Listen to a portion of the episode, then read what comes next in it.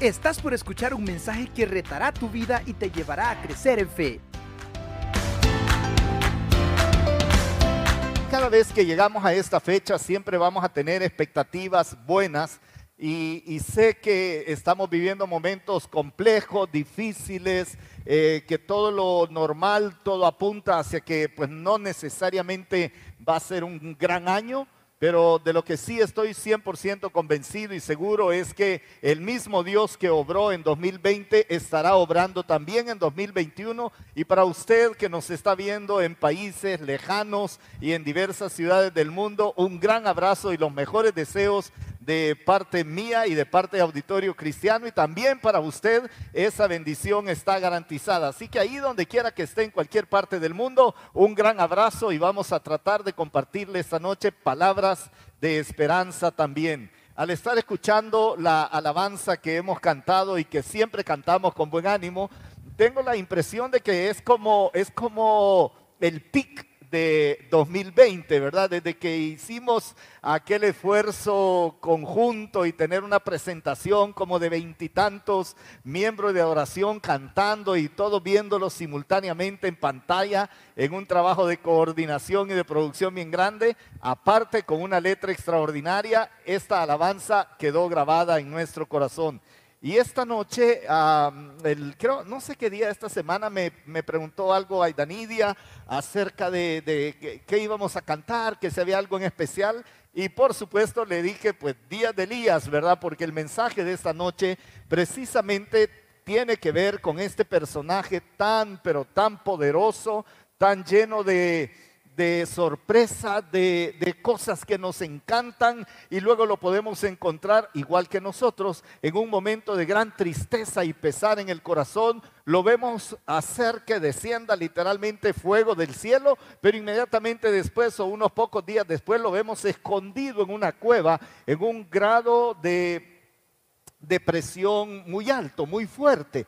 Esto es Elías, un hombre, como dice la palabra también, sujeto a las pasiones humanas normales. Y no quiere decir pasiones sensuales o sexuales, no, está hablando a lo que en el corazón un ser humano normal puede experimentar y ese hombre humano normal, ah, simple también de alguna manera, es justamente el profeta Elías. Y yo quiero pedirles que ah, nos preparemos para ir a la palabra y busquemos en el primer libro de los reyes.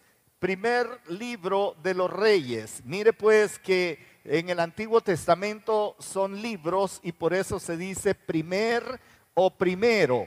En el Nuevo Testamento son cartas, por eso decimos primera carta. Pero en el Antiguo Testamento, primer libro, libro primero de los reyes, ¿verdad? Crónicas, primer libro de crónicas, etcétera. Así que cuando usted se refiere a estos libros, pues definitivamente estamos hablando de este tema. A ver, siempre voy a pedir este favorazo. Si pueden apagar el ventilador que está aquí a mi derecha, lo apreciaría muchísimo, ¿verdad? Porque me me, da picazón en la garganta. Seguro que eso debe tener este, mucho, mucho viento, mucho frío. Gracias, Juancito, gracias. Gracias por, por esto.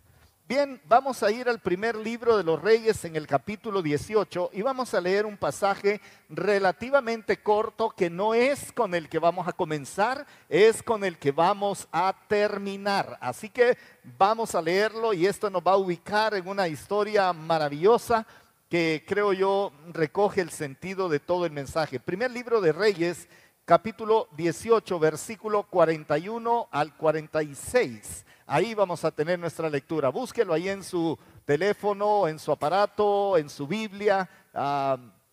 Y sé que va a disfrutar muchísimo de, todo esto. Ah, bien, estamos, estamos ahí. Dice el versículo 41, entonces esto significa que hay toda una historia detrás de esto.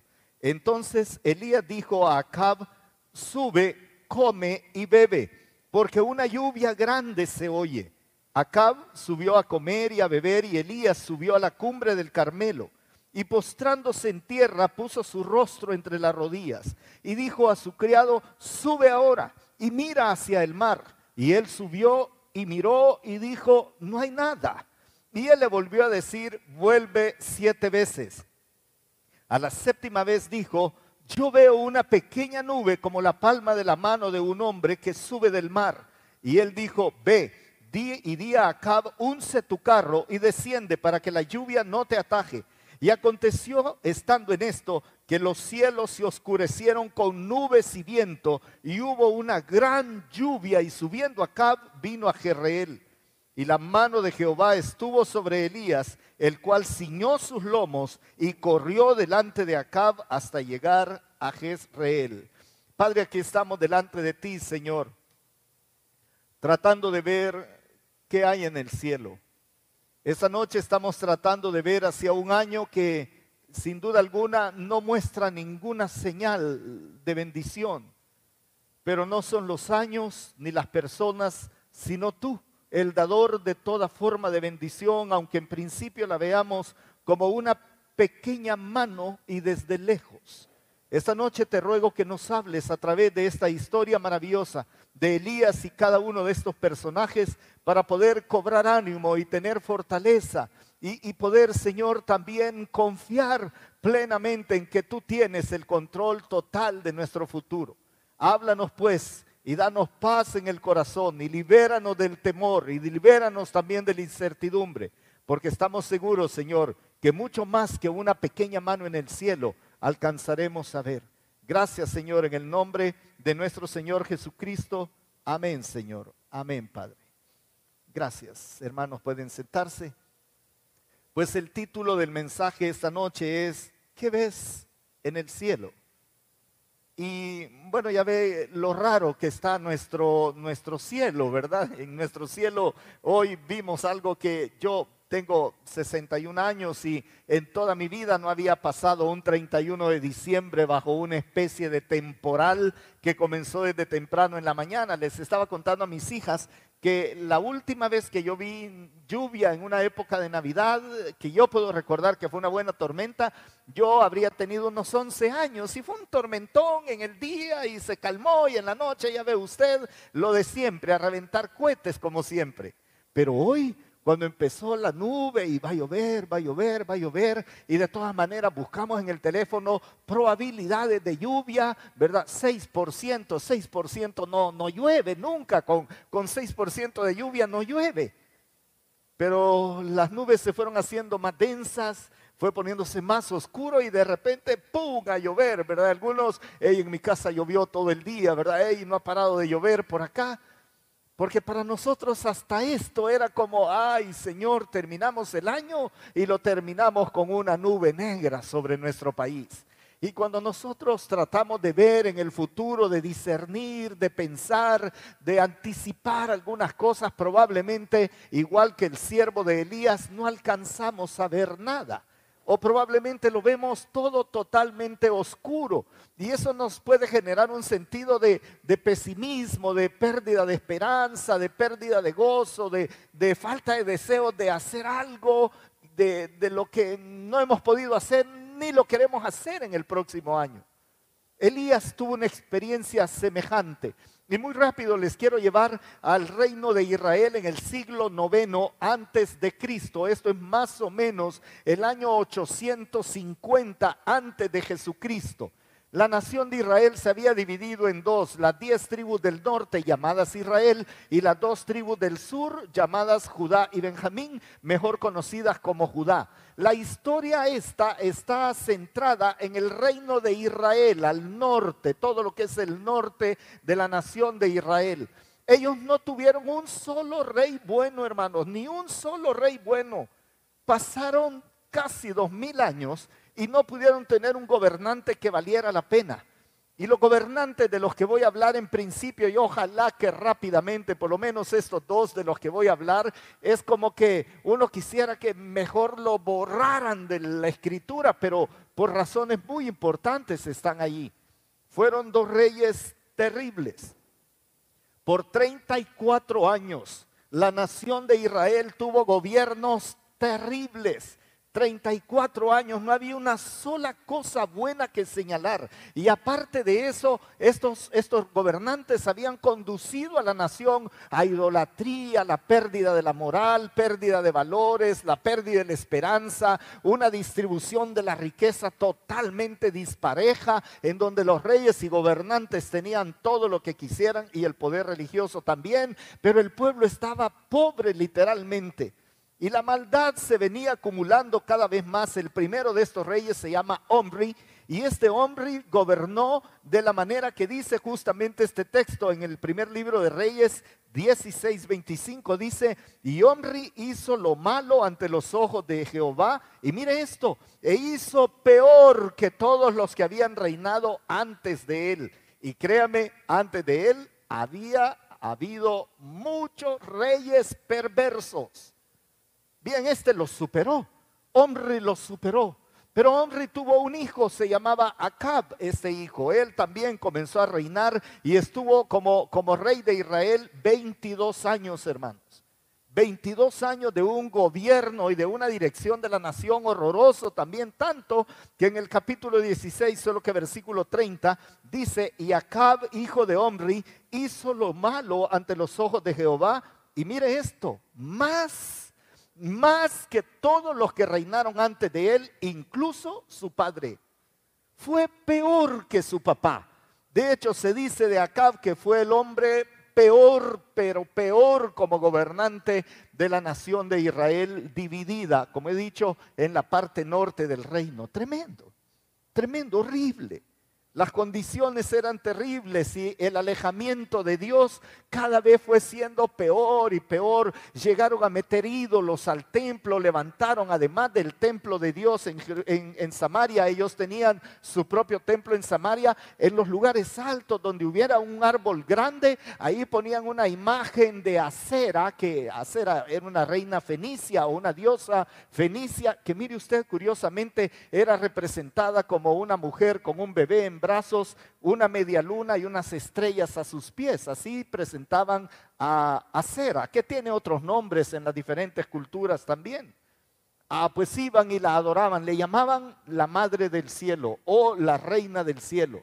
Israel sabía que solamente había un Dios, pero ellos se habían inclinado a causa de los reyes y de las políticas de los reyes a adorar a estas deidades. el resultado fue horroroso. Dios, como prediqué hace algunas semanas, llega a un momento en que su copa de la paciencia es rebasada. Y ha venido advirtiendo, vuélvanse a mí, buscad a Jehová, busquen a Dios mientras pueda ser hallado, inclinen su corazón al Señor, no vayan detrás de los ídolos, honren a la viuda, honren al huérfano, cuiden del pobre, bendigan a la nación, pero todo era totalmente al revés. La lucha era por el poder y por los bienes y después de que los reyes afianzaban esto, se olvidaban totalmente del pueblo. Claro, como hasta el día de hoy, le generaban acciones que parecía que eran buenas, pero solamente era un poco para apaciguar al pueblo, ¿verdad? Y era exactamente como hoy hace pues todos estos siglos, 29 siglos, casi 30 siglos hasta ese momento. Así que Dios se cansa y hay una profecía y vamos a regresar un capítulo para que tengamos el contexto de toda la historia. Y en el capítulo 17 se genera entonces ah, la, la historia de la que vamos a tratar de aprender todo lo que podamos en principio. En el capítulo 17, versículo 1, dice de la siguiente manera, entonces Elías Tisbita, que era de los moradores de Galaad, dijo a Acab, el rey, Vive Jehová Dios de Israel en cuya presencia estoy, que no habrá lluvia ni rocío en estos años, sino por mi palabra. Y vino a él palabra de Jehová diciendo, y ahí se relata lo que vamos a leer dentro de unos minutos, no habrá lluvia tres años y medio. Quizá no lo alcanzamos a entender del todo, hasta diciembre 31 de 2019 y probablemente hasta marzo 18 de 2020 no terminamos de entender cuando dice este texto, tres años y medio no hubo lluvia. Si no hubo lluvia, no hay pastos, no hay ganado, los caballos mueren, no se cultiva absolutamente nada. El reino comienza a experimentar una pobreza extrema. Por supuesto que esto hace también que delitos que no eran tan comunes mientras el pueblo tenía que comer se comiencen a cometer, porque el pueblo tiene hambre, comienzan a robar, comienzan a matar y comienza una dinámica interesante también aquella época, el contrabando de las naciones donde sí estaba lloviendo. Porque mire usted, Israel es más o menos del tamaño de El Salvador, pero en las naciones de alrededor llovía, llovía. El tema era directamente con, con Israel. Hace un año más o menos a esta misma hora yo dije estas palabras. Necesitamos una alta dosis de locura por Cristo para enfrentar el nuevo año. Créame, no sabía exactamente lo que decía. O lo que dije no tenía nada que ver con lo que habríamos de pasar. Durante todos estos meses, nueve, casi diez meses ya, hemos experimentado lo que equivaldría a una horrible sequía. Terrible. La industria, el comercio, restaurantes, empleos, todo cambió. Algunas cosas cerraron, quebraron, no sabemos si van a volver. La, la, manera de relacionarnos, mire usted, un templo a la mitad, porque muchos prefieren estar en casa, se sienten más seguros estando en casa y nunca pensamos el nivel de locura que esto iba a implicar.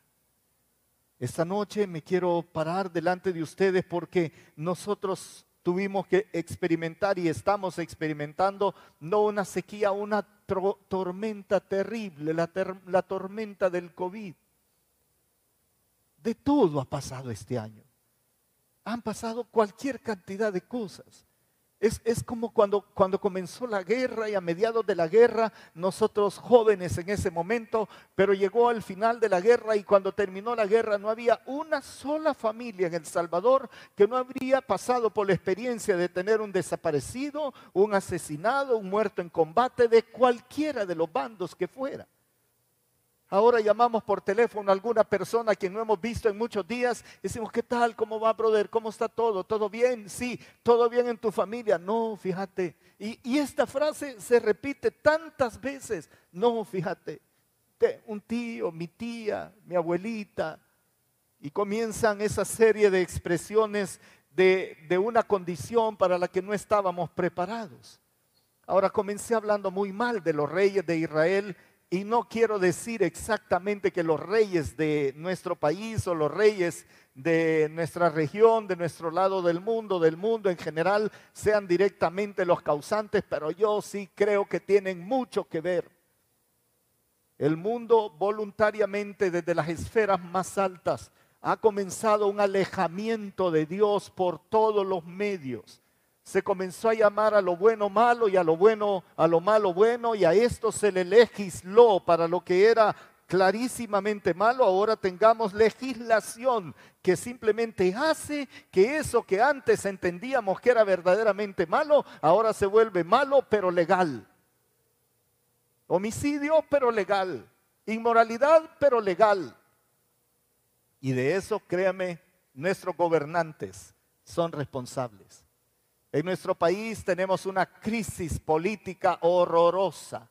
Y no hablo solamente del presidente de la República, de los diputados, a quienes, por cierto, ambos hay que tratarlos con el respeto que el cargo merece, que el cargo merece pero no han podido conducir a esta nación a un sentido de unidad, de búsqueda de Dios, de, arrepentimiento, de quebrantamiento, el orgullo, la soberbia, la manipulación, la mentira y un montón de estas cosas. En la pandemia no cesaron, se incrementaron. Dígame usted si no habríamos sido merecedores de un, por tres años y medio, nada va a pasar acá, nada va a pasar acá.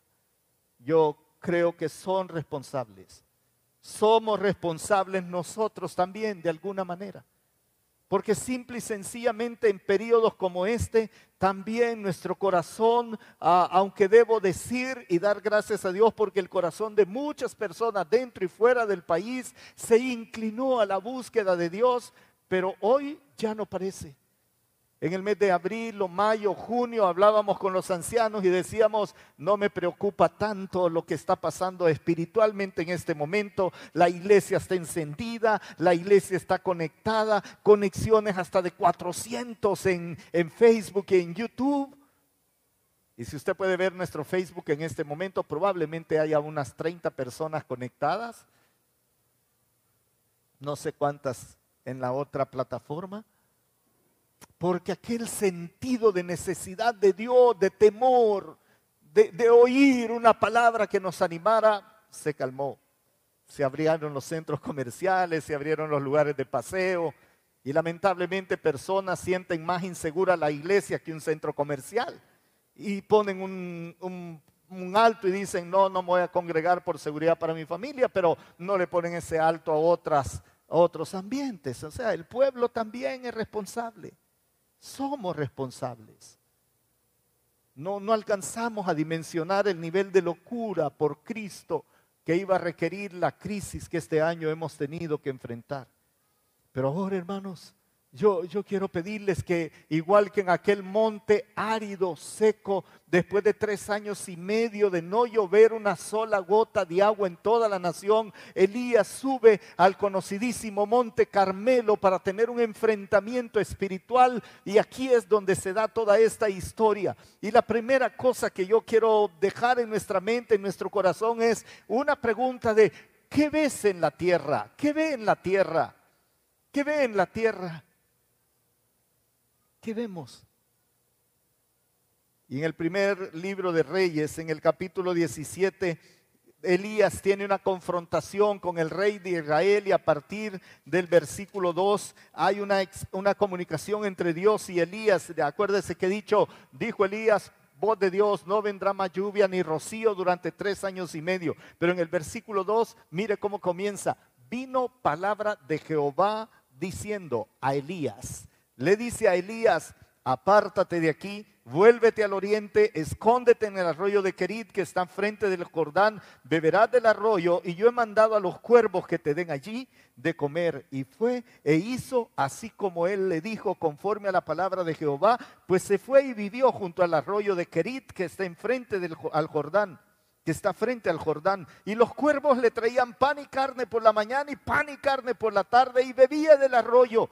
Pero pasados algunos días se secó el arroyo porque no había llovido sobre la tierra. Quiero dejar en la mente algunas cosas que olvidaron estos dos gobernantes de los que hablé. En el libro de Levítico, tratando de establecer las condiciones de gobierno de una nación, Dios había hecho una declaración que ningún rey debería de olvidar ni en aquella época, ni tampoco debería de olvidarla hoy en día. Pero en Levítico capítulo 26, versículo 19 dice, haré pedazos su orgullo. Haré que el cielo, haré que el cielo como si fuera de hierro les niegue su lluvia y la tierra como si fuera de bronce sus frutos. En vano gastarán sus fuerzas, porque la tierra no les producirá nada, ni los árboles del campo les darán fruto. ¿Y saben por qué les dijo esto Dios? Porque se van a olvidar de mis caminos. Y ellos olvidaron todo olvidaron esto. Y comenzaron a tener una idea de Dios tan alejada de la realidad, tan superficial, tan vana, tan empequeñecida, como, como al final que la historia que leímos dice, veo como una pequeñita nube del tamaño de una mano que se forma ahí encima del mar. Y me da la impresión de que esa es la manera de que nuestro mundo, y me incluye en él, comenzamos a ver a Dios. Ah, sí, Dios, gloria a ti, te alabo, sí, cómo no, Señor. Pero lo, lo hicimos tan pequeño como si Dios no tuviera el derecho y la obligación de intervenir en un planeta como el nuestro. Se, se les olvidó. Se nos olvidó. Y aún así vimos la bendición de Dios y vemos cómo Dios nos, nos bendijo, nos prosperó, nos guardó, nos protegió. Hasta este momento nos guardó de toda forma de mal. Algunos de ustedes son sobrevivientes literalmente de la pandemia o del COVID y Dios nos ha guardado y llega un buen sector de la población de este mundo, pero en este momento ya se olvidaron de la buena mano de Dios, como aquellos gobernantes se olvidaron de las palabras de Dios diciendo, les voy a hacer los cielos como de hierro y la tierra como de bronce, y por más que trabajen, no van a prosperar. no van a haber fruto. De hecho, el mismo profeta Elías tiene que huir del rey Acabe. El mismo profeta eh, Elías tiene que escapar. Dios le dice, vete, vete y le da la dirección y le dice a dónde vas a ir. ¿Sabes qué? Te vas a ir a ese pequeño arroyo que se llama Kerit. Me encanta, ah, cuando estoy preparando los mensajes, me, me, encanta tratar de descubrir qué significan estas cosas y ya lo vamos a hablar más adelante. Pero lo que el profeta ve cuando le dice Dios que huya es una tierra desolada, no preparada para nada, seca. Y Dios dice, huye, las cosas no van a estar bien para ti, aunque llueva, vete. Y él vio una tierra desolada, un pueblo lleno de temor y desesperanza, un sistema que no puede responder a la crisis, no puede para nada absolutamente. Y todo se aumenta porque la verdad, es decir, Elías como portador de la verdad va a ser perseguido, amenazado, intentan asesinarle también. La verdad no tiene cupo.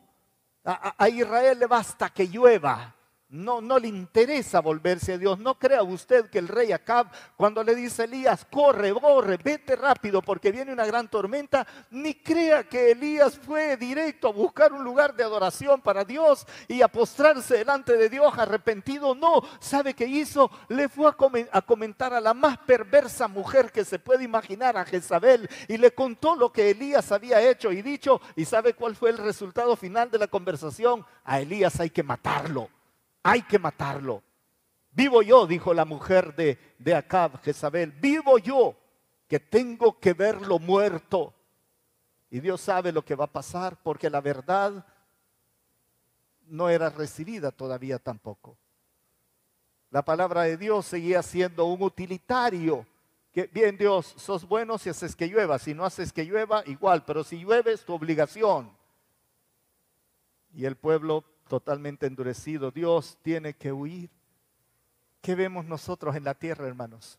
Yo sé que no vemos, no vemos como esta mañana, ¿verdad? Me dice, tenemos una hamaca que está puesta ahí en, el patio, ¿verdad? En una estructura bonita que está allí. Y me dice, Diana, ¿cómo ves? ¿Crees que llueve? No, no llueve. 31 de diciembre. ¿Cuándo ha llovido 31 de diciembre? ¿Verdad? ¿Qué ves? ¿Cómo ves el cielo? Nublado, pero es porque va a ser frío seguramente. Y no quité la hamaca, ¿sabe qué pasó? minuto y medio de lluvia fue, minuto y medio suficiente para que se empapara la, la hamaca. Y esta mañana me hizo pensar que cuando veo a la tierra, ¿qué veo en la tierra? Y la tierra no me ofrece un buen panorama. Pero no somos terrenales, somos celestiales. Los ojos, dice el apóstol San Pablo en Colosenses capítulo 3, nos manda poner la mirada en las cosas de arriba. Pero cuando observamos la tierra, por supuesto que vamos a tener la sensación de Elías. Aparte, hay un virus que nos persigue y que todos los días terminamos el día pensando, Señor, que hoy no me haya contagiado un día más, es como que vamos viviendo un día más, ¿verdad? Y, yo ya sé que termino de predicar y me va a arder la garganta, me va a picar y voy a decir, y si lo agarré, y si lo agarré, ¿verdad? Es como la Jezabel detrás de mí queriéndome matar, ¿verdad? Esa Jezabel que se llama ahora mm, COVID, SARS 2, 19, no sé, todo lo que le quiera agregar. Y así vivimos. Y Dios dice, vete al arroyo de Querit. Así que Elías ve la maravillosa providencia de Dios. Y quiero, quiero ser muy, muy optimista en esto, hermanos, porque quiero darles una palabra de esperanza, porque Él le dice en el versículo 3, apártate de aquí, vuélvete al oriente, escóndete en el arroyo de Kerit.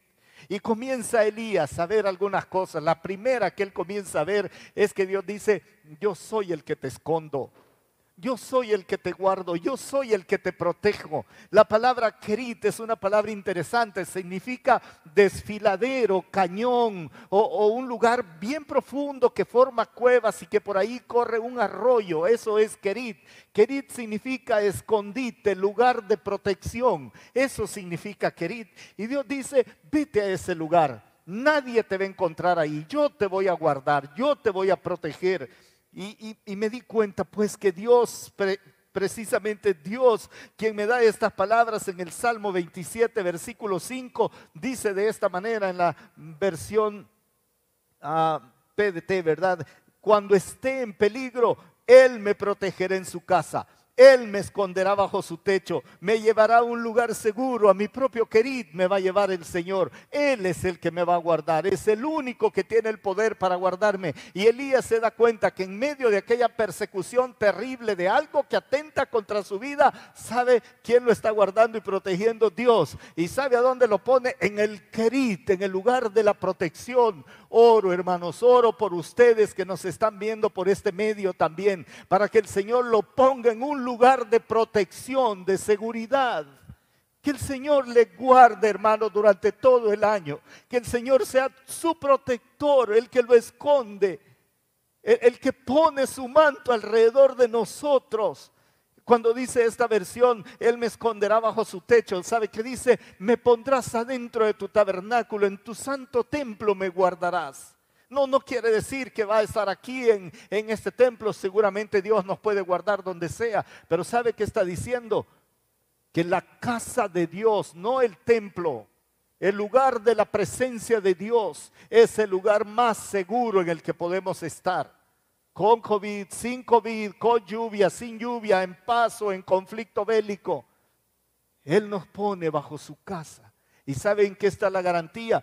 No en la casa, en el dueño de la casa está la garantía y la protección. No es querid, no es el arroyo, no es la quebrada, no es la cueva. Es Dios que lo protege ahí. Y entonces Elías comienza a visualizar que aunque la tierra está seca, desolada y destruida, Dios sigue siendo Dios sobre la tierra. Y Él le ha prometido que Él lo va a guardar y lo va a proteger de toda forma de mal mientras la maldad corre.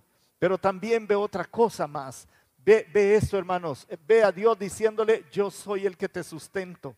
Esta historia a mí personalmente siempre me ha, me ha conducido a un sentido de gratitud, de sorpresa.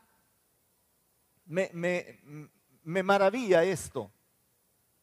Porque dice la palabra en el versículo 4, beberás del arroyo y yo he mandado, y mire esto, yo he mandado a los cuervos que te den allí de comer.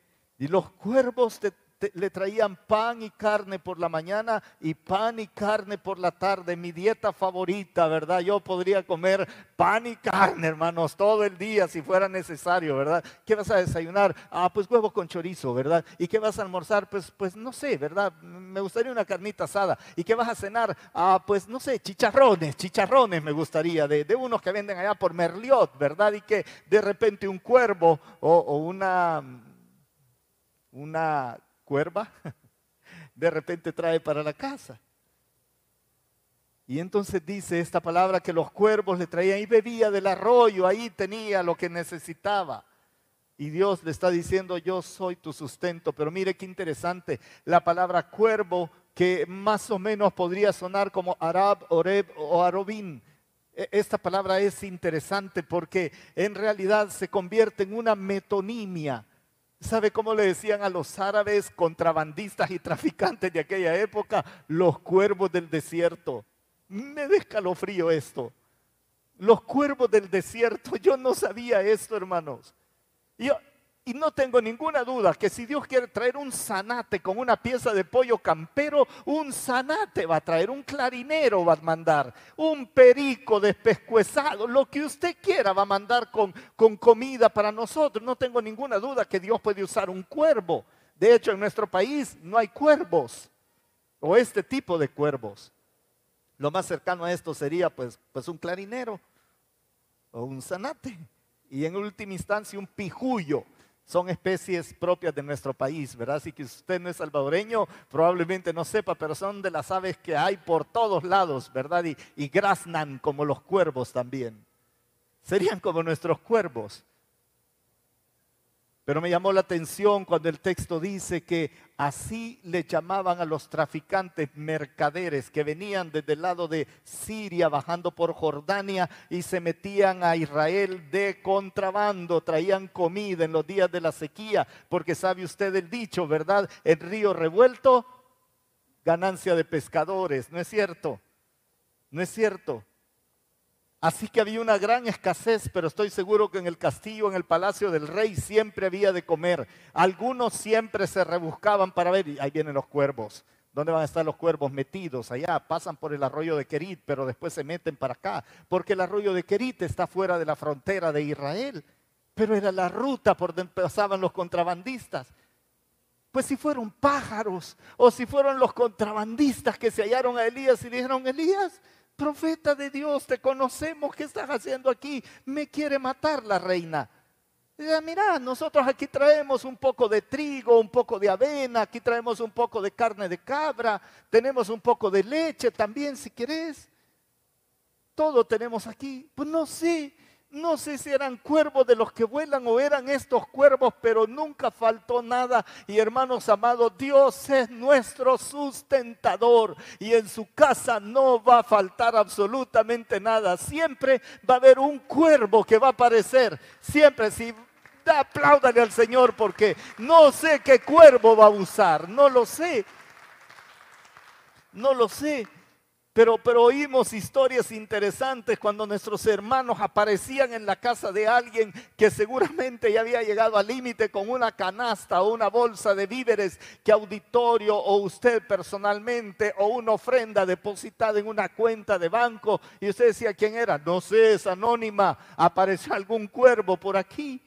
Algún cuervo apareció. Y no tengan miedo, hermanos amados, no tengan miedo que Dios va a levantar cualquier clase de cuervo para que en su mesa no solo no falte nada, sino que usted y yo tengamos suficiente para compartir con el que padece necesidad inclusive. ¿No es cierto que cuervos te cambiaron el negocio y el giro de tu empresa y comenzaste a producir de otro modo? ¿No es cierto que a últimas del año los cuervos de Dios aparecieron? No es cierto. No es cierto que pudimos tener una cena navideña, muchos de nosotros, y abundante, hasta refri necesitamos el día siguiente para guardar.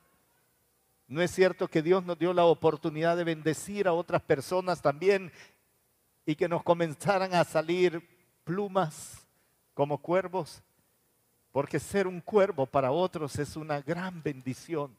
Quizás usted está en el lugar de la abundancia, pero si Dios está hablando a su corazón, usted podría ser como esos cuervos. No importa si son las aves o no importa si son los contrabandistas, le llamaban cuervos porque el cabello de los árabes es totalmente negro y brilloso. Si usted lee Cantares capítulo 5 versículo 7, dice claramente tu cabello, tu cabello brillante, lacio como cuervo, dice el texto. Es una metonimia.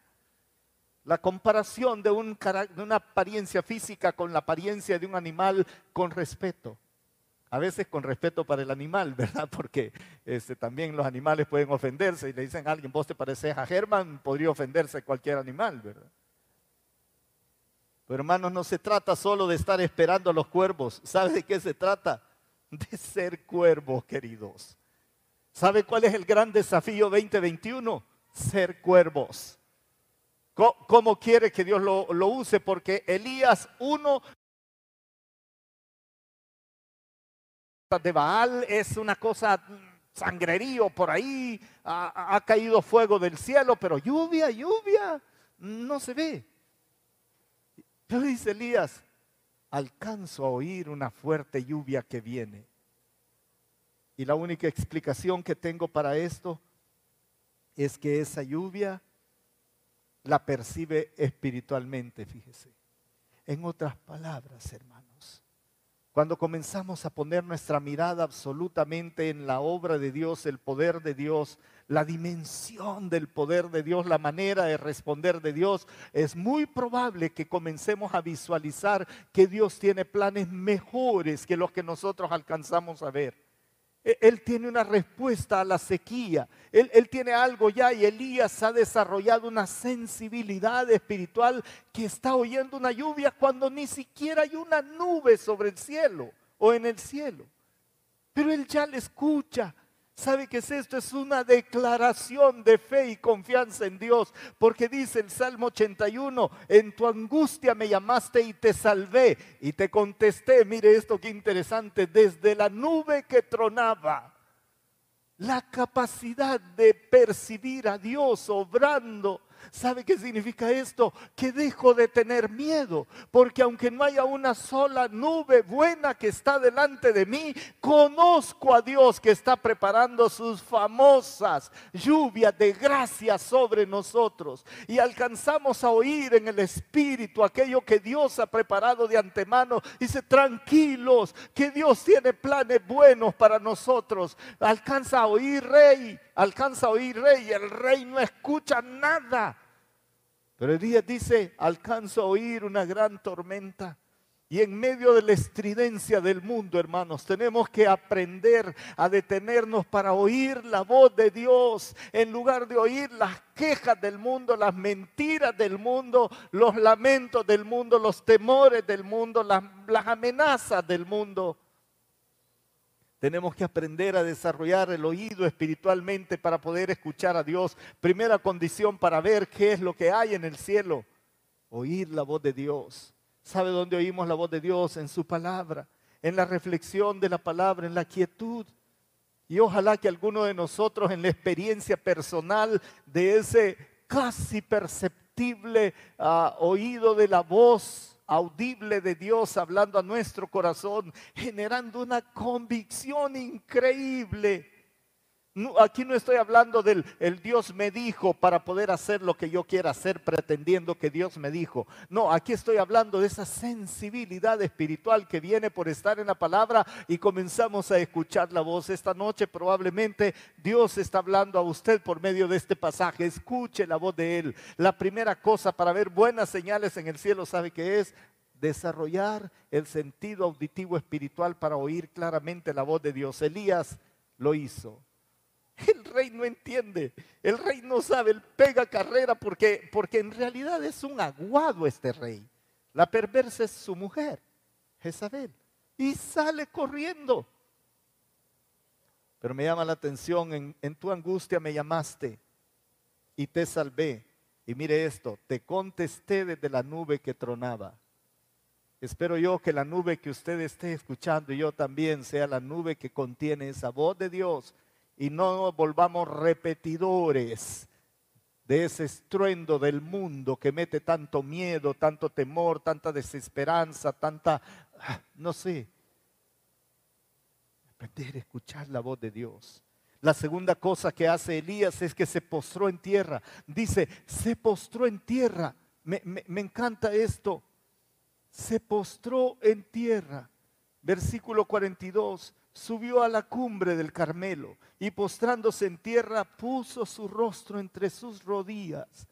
La más vulnerable posición humana, hermanos. La más vulnerable. Un, hombre de rodillas, postrado, la cabeza entre sus rodillas, metido. Ya les he contado esto, es la posición esperando una decapitación o un golpe final si fuera necesario les conté cómo me impresionó y lo recuerdo frecuentemente a la gente que pide dinero en algunas ciudades de Europa, particularmente lo vimos en la ciudad de Praga, que hay gitanos, musulmanes, hay de todo, hermanos. Y la manera de pedir de aquellas personas, tienen una gorra, un sombrerito, están sobre una medio alfombra y están totalmente inclinados con la frente pegada al pavimento caliente y con la mano extendida como diciendo, ni me atrevo a verte la posición más humillada que podamos imaginar. Y Elías, que ha provocado que descienda fuego del cielo, ahora se postre en una posición totalmente vulnerable, una humilde actitud de completa dependencia del Dios Altísimo. No puede levantar la mano, no puede levantar el puño en contra de Dios, no puede alzar los ojos, no tiene valor. Sabe que el Dios Altísimo está presente, así sea en un momento de sequía y en el monte Carmelo, allá arriba. Y en lugar de ponerse de pie delante de Dios y exigir, bendíceme porque soy tu hijo, se postra, se postra, cual siervo condenado, mostrándole a Dios una total dependencia de Él. Así se alcanzan a ver las cosas en los cielos. Cuando el corazón se ha humillado tanto, quizás por tanto dolor, y ojalá que más sea por tanto conocer al Dios Altísimo. Ante, ante la soberbia que puede generar la buena noticia, ante, ante que no la estoy pasando tan mal, es que la verdad es que tengo mis cualidades y mis capacidades, no me voy a rebajar a semejante cosa. E, e, Elías, postrado. A mí me habla de humildad. Si queremos ver las señales que voy a terminar hablando dentro de un ratito en el cielo, se requiere esto, hermanos. ¿Va a terminar la pandemia? No, todavía no. Sí, va a terminar. Veo una pequeñita nube blanca como del tamaño de una mano. Sí, va a terminar.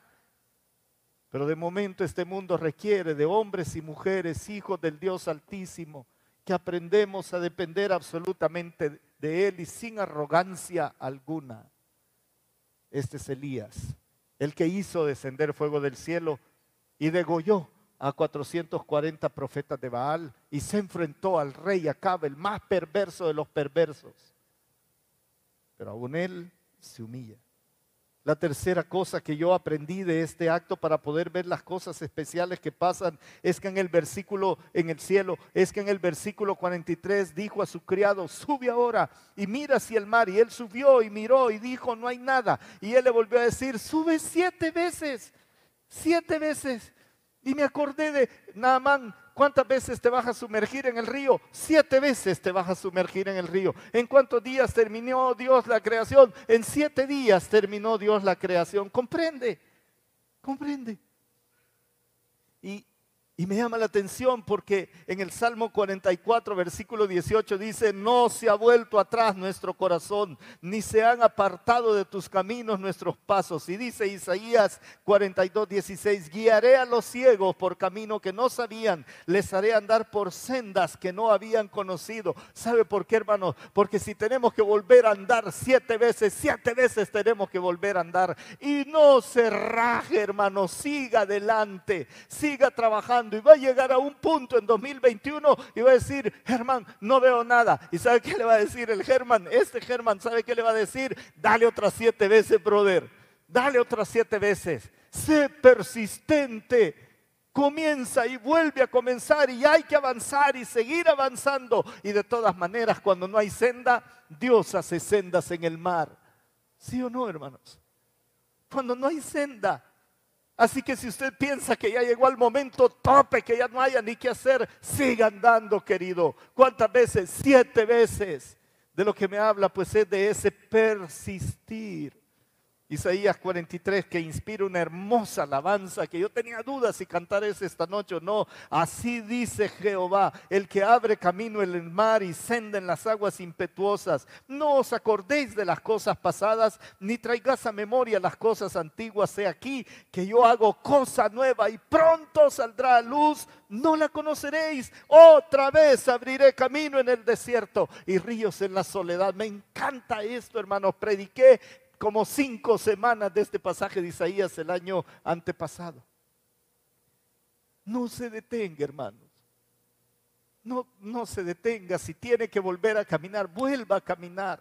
Si cayó y tropezó, levántese, porque de todas maneras el justo puede caer infinidad de veces y Dios le vuelve a tomar de la mano para levantarle y hacerle caminar. No se detenga, sube otra vez. ¿Cuántas veces? Siete veces. Jesús decía, setenta veces siete, ¿verdad? O sea, las veces que sea necesario. Dale, querido, dale que yo estoy contigo. Y si no encontrás camino, yo te lo voy a hacer camino ahí en el mar. Y así llegamos a la cuarta y última cosa. Llegamos a la cuarta y última cosa. Esto es el versículo 44, la séptima vez dijo, pobre criado, ¿verdad? Ha sido un día, cuando usted lea los dos capítulos o tres que le he mencionado, se va a dar cuenta que es uno de esos días casi como preparar regalos navideños, la comida, la reunión con la familia, venir a la iglesia, regresar a la casa, hacer limpieza, poner la vajilla, limpiar todo, sacudir, que el árbol funcione. Y, entonces llega la hora de cenar y a las 12 de la noche uno está reventado, que ya no quiere hacer absoluta, dormir quiere uno a esa hora. Ah, pues este día había sido como un día de Navidad bien ocupado, con mucha más sangre y cosas increíbles. Y le dice en el versículo 44, la séptima vez, dijo, yo veo, dice el siervo, yo veo una pequeña nube como la palma de la mano de un hombre que sube del mar. Y él le dijo, ve y di a Acab, unce tu carro y desciende para que la lluvia no te ataje. Y aconteció estando en esto que los cielos se oscurecieron con nubes y viento y hubo una gran lluvia y subiendo Acab vino a Jerreel y la mano de Jehová estuvo sobre Elías, el cual ciñó sus lomos y corrió delante de Acab, le ganó la carrera a Acab hasta llegar a Jerreel.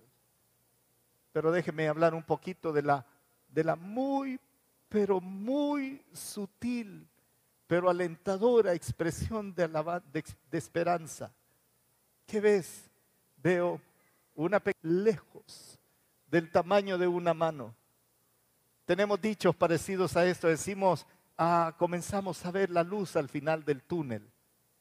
Bien, imagínense una nubecita de este tamaño una nubecita de este tamaño, allá, y el cielo totalmente despejado, el sol ardiente, el pasto quemado, las piedras casi calcinadas, ve para atrás, ve la tierra y no ve nada bueno. Y la única buena noticia que alcanza a ver es una pequeña nube. Y mire la reacción de Elías, ya está listo, aquí viene ya el tormentón, corran, porque esta tormenta viene con todo, corran a que les alcanza la tormenta.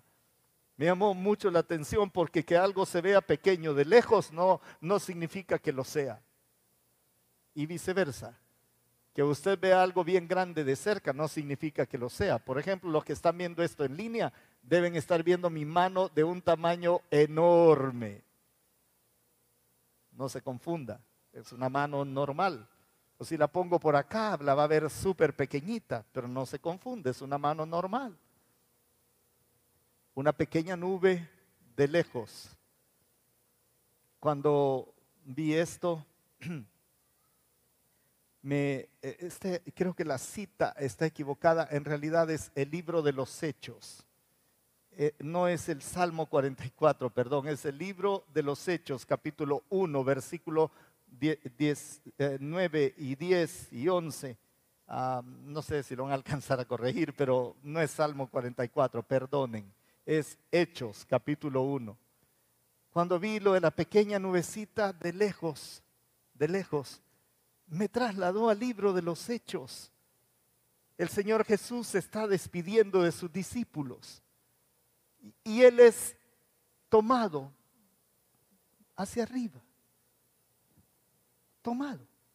Y ellos comienzan a verlo alejarse, dice el texto, después de haber dicho esto, ellos lo vieron elevarse y ser recibido por una nube. ¿Sabe qué había dicho? Pero recibiréis poder cuando haya venido sobre vosotros el Espíritu Santo y me seréis testigos en Jerusalén, en Judea, en Samaria y hasta lo último de la tierra. Eso dice Hechos 1.8. Hechos 1.9 dice, después de haber dicho esto, ellos lo vieron elevarse y ser recibido por una nube. ¿Cómo cree que vieron al Maestro cuando comenzó a subir y subir. ¿De qué tamaño cree que vieron a Cristo? Lo han de haber visto de este tamaño, así chiquitito, deben haberlo visto hasta que una nube lo hizo desaparecer de sus ojos. Y en ese momento aparecen dos varones mientras miraban al cielo y veían cómo él se alejaba. Dos varones vestidos de blanco se pusieron junto a ellos y le dijeron, varones galileos, ¿por qué están mirando al cielo? ¿Por qué están mirando al cielo? Este mismo Jesús a quienes ustedes han visto irse al cielo vendrá de la misma manera que lo vieron desaparecer. Así que yo en este momento en el nombre del Señor alcanzo a ver la pequeña nube de mi Señor Jesucristo volviendo a este planeta para poner todas las cosas en orden. Y vaya que va a ser una gran tormenta aquello. Pero algún día de lejos iba a sonar la trompeta y va a ser como verlo descender en una nube porque así dice la palabra en Primera Tesalonicenses capítulo 4, que el Señor mismo descenderá en una nube y llamará a los suyos con una voz especial como de arcángel. Nos llamará por nuestro nuevo nombre, pero cuando le veamos descender va a ser como ver una pequeña nube. Y hoy, 31 de diciembre de 2020, veo la pequeña nube, queridos, pequeñita del tamaño de una mano, pero algún día el Señor va a recuperar el control sobre esta tierra y le veremos tal como Él es en todo su poder y toda su gloria, aunque en este momento la nube sea pequeñita, pequeñita. Esto veo en los cielos. No sé qué va a pasar después de las vacunas, no sé qué va a pasar con los gobiernos, no sé si vamos a tener más años de malos gobernantes. Tengo 61 años y no puedo recordar uno bueno, hermanos, verdaderamente bueno, hasta este momento. Lo que sí sé es que mi Señor, el Rey, algún día va a volver y va a establecer un reino perfecto sobre esta tierra. Quizá por eso la iglesia decía, Maranata, ven Señor Jesús, porque alcanzamos a ver esa pequeña nube de lejos, nube que nos llena de esperanza y expectativa. No sé cómo va a ser el otro año. Lo que sé es que quizá tengo que ser cuervo y tengo que ser eh, ah, como un caudal de agua que no para de todas maneras, la Biblia me enseña que dijo el Señor Jesucristo que a todo aquel que cree en Él de su interior brotarán como que dijo, como río de agua viva, ¿no es cierto?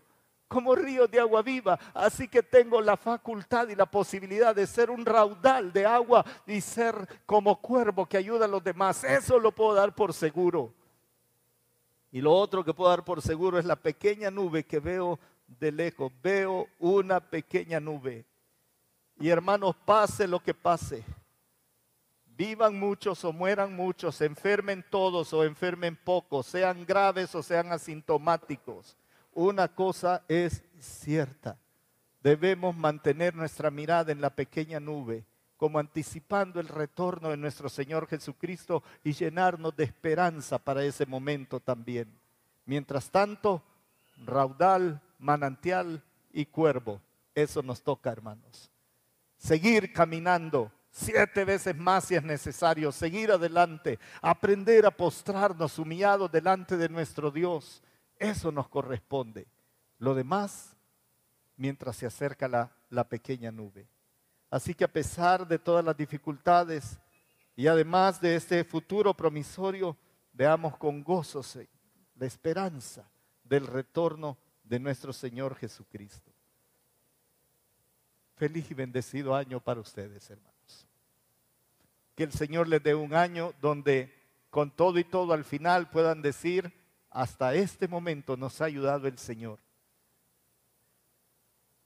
Señor, ayúdame a hacer lo que tú quieres que sea. Si llueve sobre la tierra, qué lindo. Si no llueve, soy útil para ti. Si hay abundancia, siempre va a haber necesidad ahí estoy yo, el cuervo, ahí estamos. Que nuestro buen Dios y Padre nos conceda en 2021 un 2021 lleno de su presencia y que su providencia no falte en nuestros hogares.